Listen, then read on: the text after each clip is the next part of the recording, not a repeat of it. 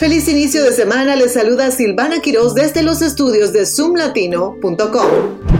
Un hombre en el condado de Prince George, Maryland y miembro de la Mara Salvatrucha ha sido condenado a 28 años de prisión por su participación en dos asesinatos y una conspiración de crimen organizado. Franklin Edgardo Sánchez, de 25 años, fue encontrado culpable de cumplir órdenes de la pandilla y de lavar dinero para la MS-13 en El Salvador.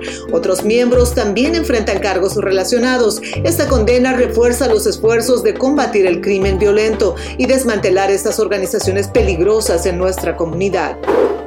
Un proyecto de ley propuesto por el Distrito de Columbia busca implementar el voto de elección clasificada y permitir que los votantes independientes participen en las primarias de los partidos. Si se aprueba, los votantes podrían clasificar a los candidatos por orden de preferencia y el sistema promovería una coalición más amplia. El proyecto está siendo revisado y se espera que aparezca en la boleta electoral del 2024.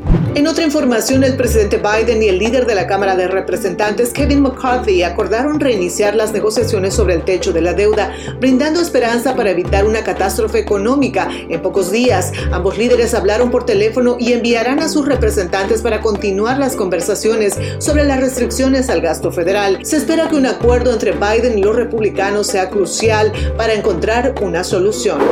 Estas fueron las noticias más relevantes del momento. Desde los estudios de zoomlatino.com les saludó Silvana Quiroz. Hasta la próxima.